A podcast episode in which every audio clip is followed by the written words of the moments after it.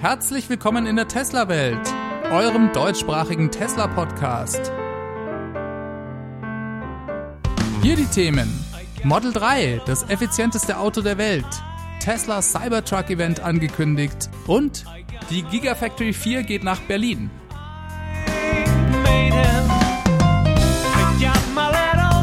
Mein Name ist David und dies ist die 90. Folge.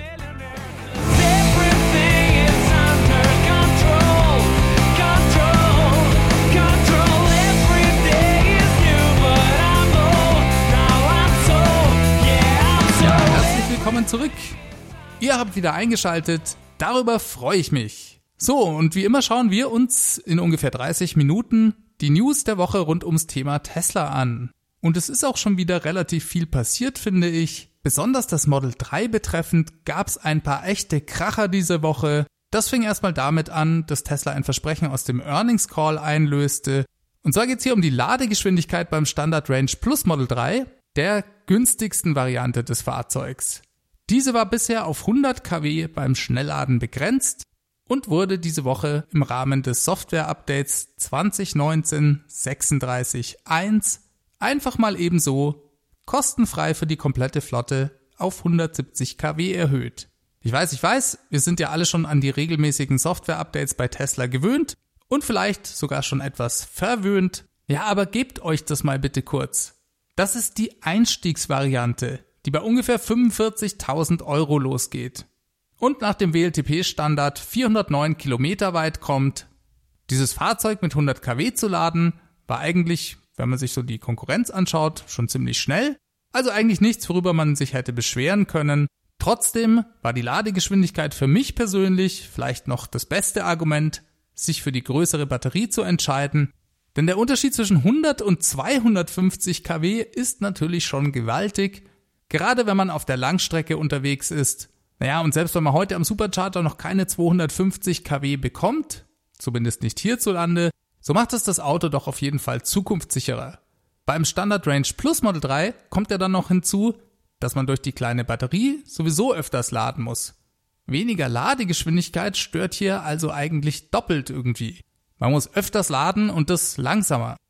So, und jetzt versetzt euch mal in jemanden rein, der sich dieses Fahrzeug gekauft hat sagen wir mal vor sechs Monaten zum Beispiel, und er jetzt plötzlich dieses Update bekommt. Sein Fahrzeug ist, was die Ladegeschwindigkeit angeht, gerade 70% besser geworden. 70%! Einfach so! Ohne irgendwas zusätzlich zu bezahlen. Ohne irgendeinen Werkstattbesuch. Das ist für mich einfach der absolute Hammer. Und auf jeden Fall auch ein Grund, warum Tesla so eine Faszination bei vielen Menschen auslöst. Ihr seht schon, ich bin wieder mal schwer begeistert. Selbst in dieser Einstiegsvariante war das Model 3 für mich eigentlich bereits der Konkurrenz weit voraus. Dieser Abstand ist gerade noch mal eine ganze Ecke gewachsen. VW hat ja in dieser Woche die Produktion des ID3 in Zwickau begonnen. Erste Lieferungen gehen trotzdem erst im Sommer 2020 los. Und VW plant den ID3 ja bei Erscheinen mit 100 kW Ladegeschwindigkeit, für die man bei der kleinsten Variante sogar noch einen Aufpreis bezahlen muss. Die lädt serienmäßig eigentlich nur bis maximal 50 kW. Für eine spätere Version sind dann 125 kW zumindest geplant. Und sie haben sich wahrscheinlich gedacht, immerhin sind wir, was die Ladegeschwindigkeit angeht, mit unserem Modell auf Augenhöhe mit dem Standard Range Plus Model 3, vielleicht nicht unbedingt zukunftsweisend, aber für die Preisklasse zumindest angemessen, Tja, und nein, das ist es jetzt eben bereits acht Monate vor dem Erscheinen des ID3s eigentlich schon nicht mehr. Ein einziges Update reicht, um hier selbst bereits verkaufte Standard Range Plus Model 3 signifikant aufzuwerten. Es kommt ja dann immer noch hinzu, dass so ein Software-Update die gesamte Tesla-Flotte auf der Straße besser macht.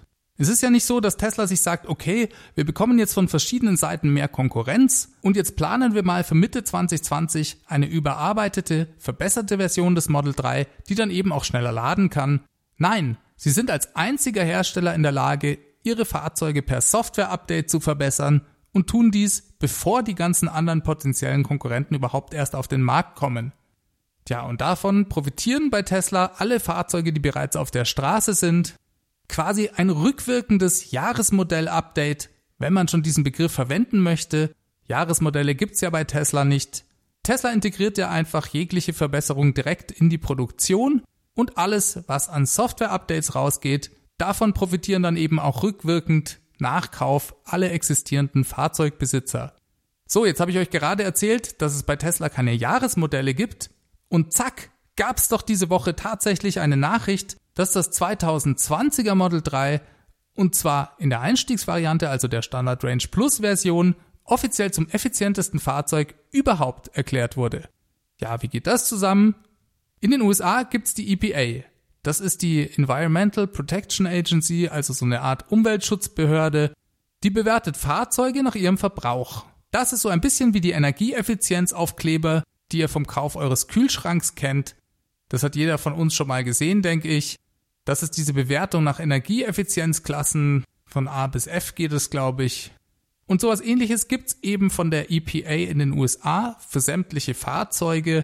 Hier wird allerdings der Verbrauch verglichen und jedes Fahrzeug erhält zum besseren Vergleich eine Angabe, wie viel Meilen es mit einer Gallone Benzin fahren kann. Eine Gallone, das entspricht 3,78 Litern, also knapp 4 Litern. Und nachdem in den USA Elektrofahrzeuge ja auch noch nicht an der Tagesordnung sind, werden auch diese lustigerweise mit einem Meilen pro Gallone Wert versehen.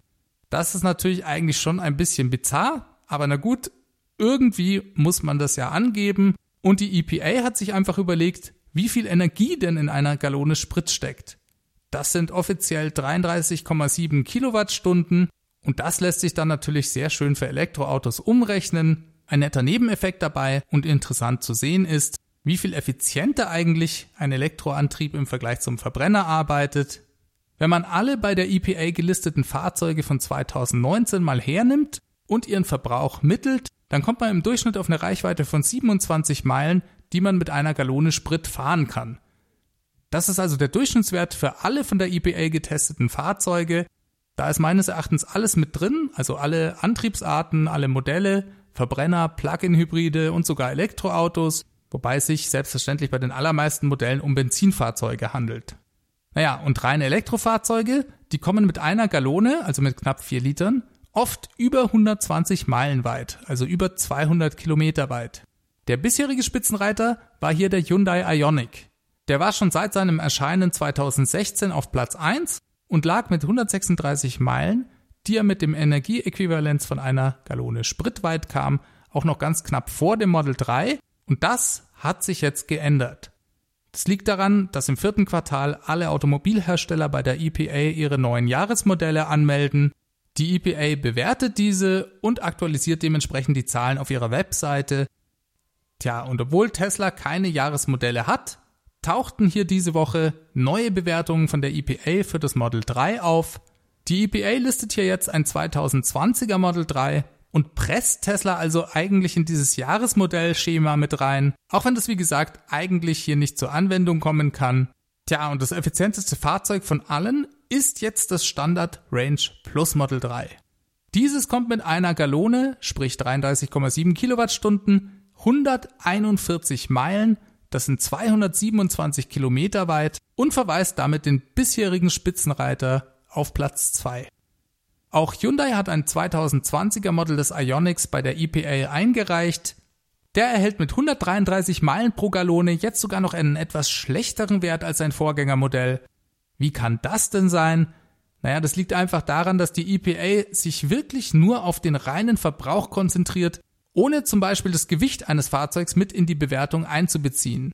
Und darin liegt auch ein bisschen das Geheimnis des Erfolgs des Ionics. Denn der hatte bisher nur ein sehr kleines Battery Pack mit nur 28,5 Kilowattstunden, was natürlich dementsprechend ein geringeres Gewicht bedeutet. Leergewicht waren, glaube ich, bei dem Fahrzeug roundabout 1500 Kilogramm. Die Standard Range Plus Variante des Model 3 wiegt laut Wikipedia 1645 Kilogramm, das Model 3 mit dem größeren Battery Pack und dem Dual Motor sogar 1927 Kilogramm. Ja, das hatte zur Folge, dass der Ionic mit diesen 28 Kilowattstunden einfach eine sehr gute Reichweite von umgerechnet knapp 200 Kilometern hatte. Wenn man mal den offiziellen EPA-Wert von 124 Meilen Reichweite beim Ionic als Basis nimmt. Tja, und die neue Version des Ionics, die bekommt ein größeres Battery Pack. Und zwar sind es rund 10 Kilowattstunden mehr. Dadurch steigt auch die Reichweite auf 170 Meilen oder 274 Kilometer. Aber durch das größere Gewicht wird eben auch die Effizienz schlechter. Sinkt also von 136 auf nur noch 133 Meilen pro Gallone. Gleichzeitig hat Tesla durch ein Software-Update beim Standard Range Plus Model 3 die Reichweite von 240 auf 250 Meilen anheben können. Und das steigert den Effizienzwert jetzt von 133 auf 141 Meilen pro Gallone.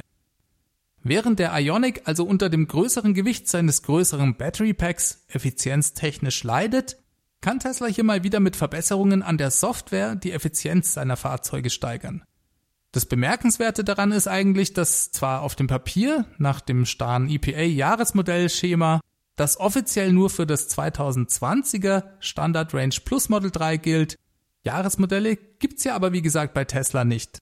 Daher kann man eigentlich schon fast sagen, dass Tesla mit dem Software-Update gleichzeitig auch das von der EPA gelistete 2019er Jahresmodell des Model 3 gelöscht hat oder zumindest obsolet gemacht hat. Alles Standard Range Plus Model 3, die auf der Straße unterwegs sind, wurden durch das Update automatisch zu diesem neuen Jahresmodell, also der 2020er Version, auf die sich die EPA hier bezieht. Tja, das erklärt jetzt mal jemand im durchschnittlichen Autokäufer, der Tesla noch gar nicht kennt. Auch wenn ich es toll finde, dass das Model 3 jetzt offiziell diesen Titel hat und von der EPA zum effizientesten Fahrzeug der Welt geadelt wurde, finde ich ja eigentlich, dass diese Bewertungen nur nach dem reinen Verbrauch etwas den Blick auf die Technik verwässert. Meines Erachtens muss man auf jeden Fall auch das Gewicht mit einberechnen. Also wenn man die effizienteste Technik schon beurteilen möchte, dann muss man meines Erachtens das Gewicht unbedingt mit einberechnen, sonst ist der Vergleich eigentlich nicht ganz fair. Es gibt eben kein Model 3 mit nur 28 Kilowattstunden, das man sonst mit einem Ionic hätte vergleichen können. Und diesen Vergleich hätte der Ionic vermutlich haushoch gegen ein solches Model 3 verloren. Das Standard Range Plus Model 3 lag ja vor dem Software-Update mit 133 Meilen pro Gallone nur ganz knapp hinter dem Ionic hatte aber eben mit 240 Meilen fast die doppelte Reichweite. Der Ionic kam ja nur auf 124. Ja, und da wird, glaube ich, schnell klar, dass so ein Vergleich ohne das Gewicht mit einzubeziehen eigentlich sehr schnell hinkt. Da gibt's eine ganz gute Liste im Internet von jemandem namens Matt Joyce. Der hat sich die Mühe gemacht und einen Score entwickelt, der auch eben das Gewicht mit in die Rechnung einbezieht. Und wenn man sich diese Liste anschaut, dann wird der technische Vorsprung von Tesla nochmal besonders deutlich.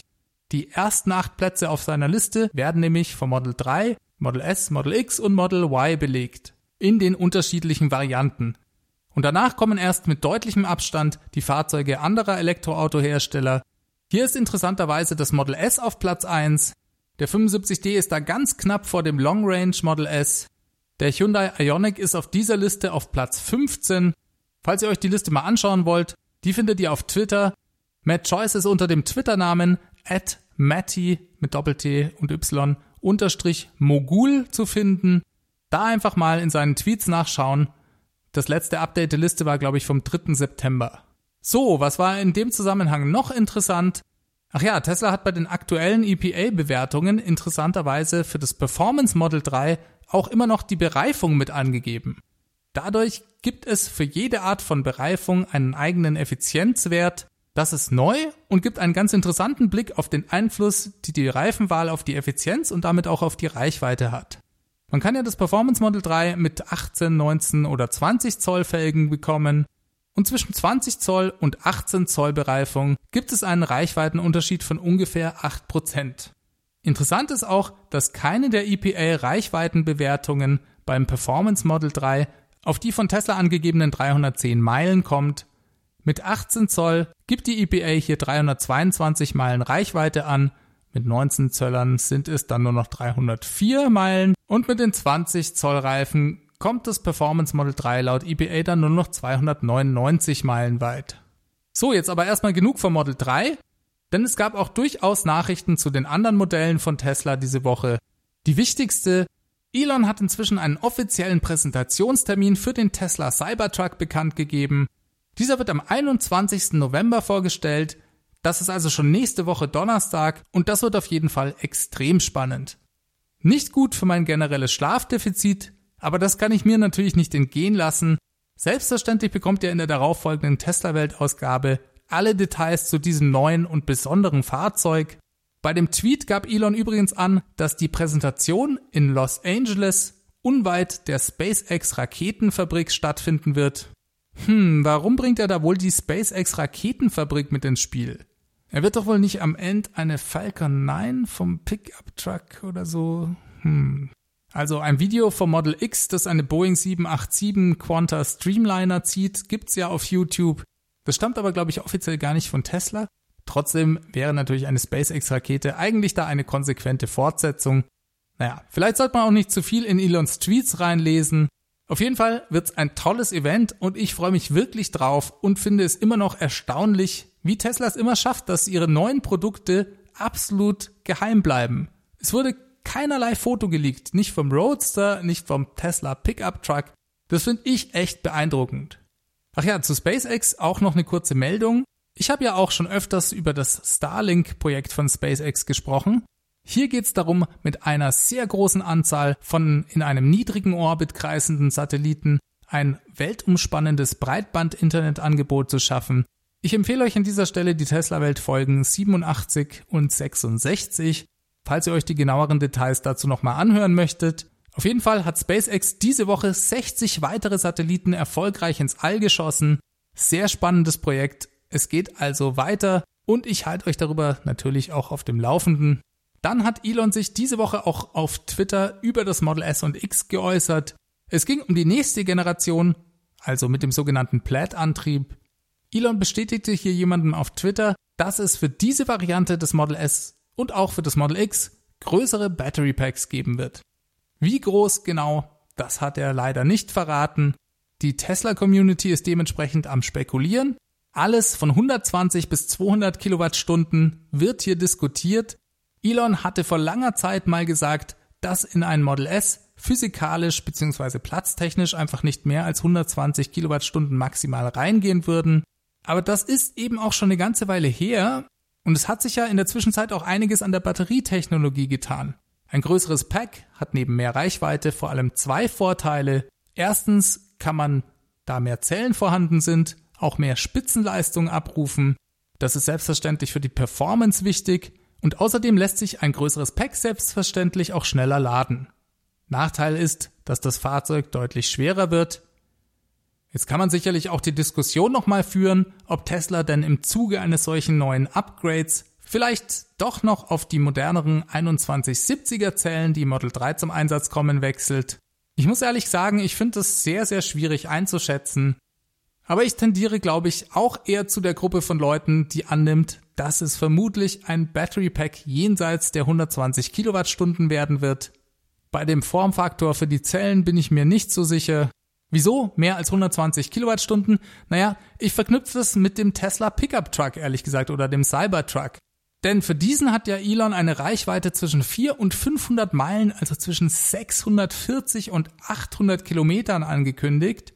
Jetzt ist noch überhaupt nicht klar, ab wann Tesla den Cybertruck überhaupt bauen kann.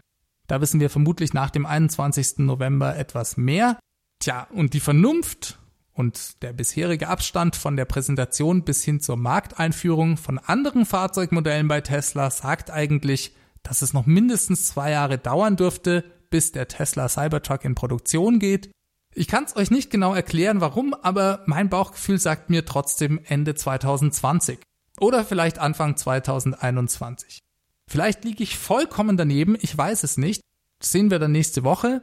In jedem Fall kann ich mir unter keinen Umständen vorstellen, dass es den Tesla Pickup Truck mit 500 Meilen Reichweite geben wird und die nächste Generation von Model S und X dem dann auch nur in irgendeiner Weise nachstehen soll. Auch wenn Model S und X für die Zukunft von Tesla eher eine untergeordnete Rolle spielen, so sind es doch weiterhin die Premium-Fahrzeuge und auch die Aushängeschilder des Unternehmens. Deswegen ist meine These, wenn es einen Tesla Pickup Truck mit wirklich 500 Meilen Reichweite geben sollte, dann wird auch das nächste Model S zumindest in der Long Range Variante über 500 Meilen weit kommen. Und ich denke, dazu braucht es mehr als ein 120 Kilowattstunden Battery Pack. Wenn wir gerade schon vom Model S mit dem neuen Plaid-Antrieb reden, ein Prototyp davon war ja bis letzte Woche wieder auf dem Nürburgring unterwegs. Hier gab es auch mal wieder eine inoffizielle neue Rekordrundenzeit.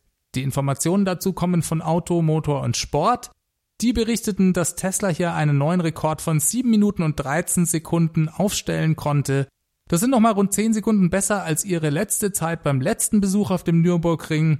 Das sind alles keine offiziellen Rundenzeiten, sondern per Hand gestoppte Werte. Aber es zeigt zumindest, dass Tesla hier Fortschritte macht. Inzwischen sind sie auch schon gar nicht mehr am Nürburgring. Tesla wird aber auf jeden Fall dorthin zurückkehren, wenn auch noch nicht ganz klar ist, wann.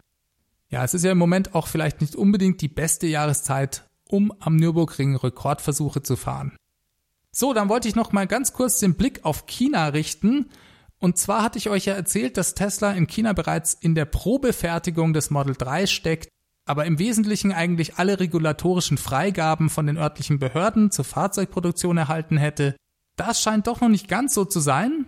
Die Vorsitzende des Tesla Verwaltungsrats, die heißt Robin Denholm, die hat sich nämlich dazu letzte Woche geäußert und bestätigte, dass die Testproduktion zwar laufe, aber sie sagte gleichzeitig, dass es noch weitere Freigaben der Behörden bedürfe, um voll in die Produktion einzusteigen. Man hoffe, diese bis Ende des Jahres zu bekommen. Und auch wenn das jetzt erstmal so ein bisschen nach Rückschritt klingt, so bin ich mir gar nicht so sicher, ob das in der Praxis für Tesla wirklich einen großen Unterschied macht. Das müssen wir einfach mal abwarten. Die chinesischen Behörden haben uns ja in der Vergangenheit immer wieder bewiesen, dass sie extrem schnell handeln können. Wir behalten das aber auf jeden Fall mal im Auge. Tesla hat übrigens auch bereits Testfahrten mit ersten in China hergestellten Model 3 mit ausgewählten Medienvertretern durchgeführt. Die sonstigen Vorbereitungen in China laufen ebenfalls auf Hochtouren. Tesla plant da einen gewaltigen Ausbau der Serviceinfrastruktur und auch des Supercharger-Netzwerks in China. Laut einem Bericht von Reuters will Tesla in den kommenden Monaten die Anzahl der Service Center in China von 29 auf 63 mehr als verdoppeln. Ebenso soll der Ausbau des Supercharger-Netzwerks um 39 Prozent auf 362 Standorte gesteigert werden. Ach ja, und dann gab's noch eine Information, dass Tesla anscheinend einen Deal mit dem Batteriezellhersteller Cattle gemacht hat, also CATL, im Moment handelt es sich anscheinend nur um so eine Art unverbindliche Vereinbarung, um die Gigafactory 3 in Shanghai mit Batteriezellen zu versorgen. Eine globale Ausweitung des Vertrags sei aber durchaus möglich. Damit hätte Tesla neben Panasonic und LG Chem auch noch einen dritten Batteriezellhersteller als Zulieferer. Naja, und für mich schaut es so aus, als ob Tesla hier einfach noch ein bisschen mehr Unabhängigkeit von Panasonic sucht. Und selbst wenn ich fest davon überzeugt bin, dass Tesla eine eigene Batteriezellproduktion anstrebt, so ist es ja durchaus auch möglich, dass man trotzdem weiter mit Partnern zusammenarbeitet. Für den Fall zum Beispiel, dass man die Produktion nicht schnell genug skalieren kann. In der Folge 79 hatte ich euch ja über einen Streit zwischen Tesla und Walmart berichtet. Hier ging es um angeblich defekte Solarmodule von Tesla bzw. noch von Solar City. Diese haben laut Walmart zu Bränden in sieben Fällen geführt. Walmart verklagte Tesla und forderte zunächst den Rückbau aller Anlagen. Ja, das klang natürlich erstmal nicht gut, wobei Walmart sich auch einige komische Sachen geleistet hat in der Geschichte. Wie gesagt, die detaillierten Infos dazu könnt ihr euch in der Folge 79 nochmal anhören. Dieser Streit ist auf jeden Fall seit dieser Woche offiziell beigelegt. Allerdings haben Tesla und Walmart dies in einem außergerichtlichen Deal getan. Dementsprechend gibt's eigentlich überhaupt keine Infos dazu. Keinerlei Einzelheiten sind bekannt. Lediglich eine offizielle Erklärung der beiden Unternehmen wurde abgegeben. Darin heißt es, dass sowohl Walmart als auch Tesla zufrieden seien, die von Walmart beanstandeten Probleme gelöst zu haben. Für beide Unternehmen stände die Sicherheit an oberster Stelle und beide freuten sich schon auf die Wiederinbetriebnahme der Solarsysteme bei Walmart. Also, Friede, Freude, Eierkuchen bei Tesla und Walmart. So, jetzt war ich eigentlich mit dem Podcast schon komplett fertig. Ich habe den Montagabend aufgenommen und ich hatte ihn auch eigentlich am Dienstagabend dann bereits fast fertig geschnitten. Tja, und dann hat mir Elon mal wieder einen Strich durch die Rechnung gemacht. Jetzt muss ich also doch nochmal mein Equipment auspacken und für euch einen kleinen Nachtrag aufnehmen. Und zwar hat Elon heute Abend getwittert, dass die Gigafactory 4 in Berlin gebaut werden wird. Elon ist auch gerade in Berlin und hat den Standort anscheinend jetzt klar gemacht. Das Ganze ist auch gar nicht unentdeckt geblieben. Ja, die Geschichte ging eigentlich schon am Montagnachmittag los. Es gibt da jemanden auf Twitter, der ganz fleißig Schiffe und auch Flugzeuge trackt, die in irgendeinem Zusammenhang mit Tesla stehen. Er nennt sich Morton Grove und sein Twitter-Account ist at Morton Lund 89. Ja, und dem fiel plötzlich auf, dass ein Jet der Firma SpaceX oder beziehungsweise einer Unterfirma von SpaceX am Nachmittag montags in den europäischen Luftraum, ich will jetzt nicht sagen eingedrungen ist, aber zumindest hat Morton das sofort gesehen und noch während der Jet in der Luft war, wurde auf Twitter fleißig über die Destination gerätselt. In Berlin Schönefeld ist er dann gelandet. Es gab von offizieller Seite aber keinerlei Bestätigung, ob Elon an Bord war. Die Wahrscheinlichkeit dafür war allerdings relativ hoch.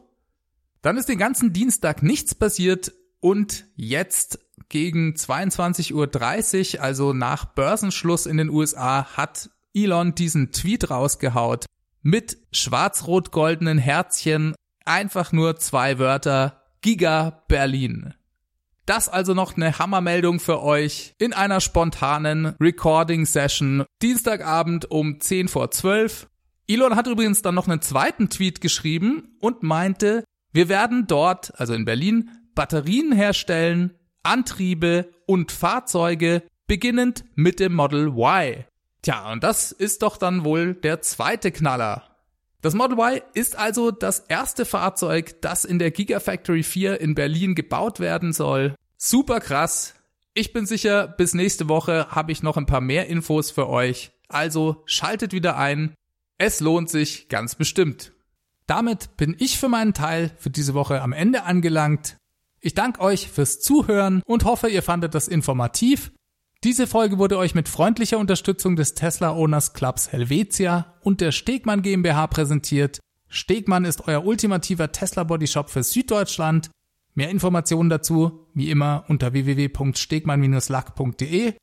Wenn ihr den Podcast gut findet, dann lade ich euch ein, ihn auf iTunes oder in eurer Podcast-App zu bewerten. Schreibt mir einfach einen kleinen Kommentar, lese ich mir immer super gern durch.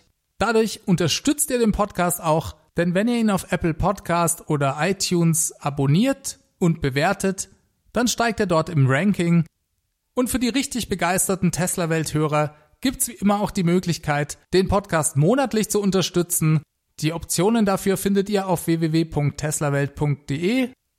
Dann habe ich auch noch einen Tesla Referral Code, falls ihr gerade dabei seid, euch einen Tesla zu kaufen könnt ihr den gerne verwenden. Im Moment bekommt man da, glaube ich, immer noch 1500 Kilometer freies Supercharging.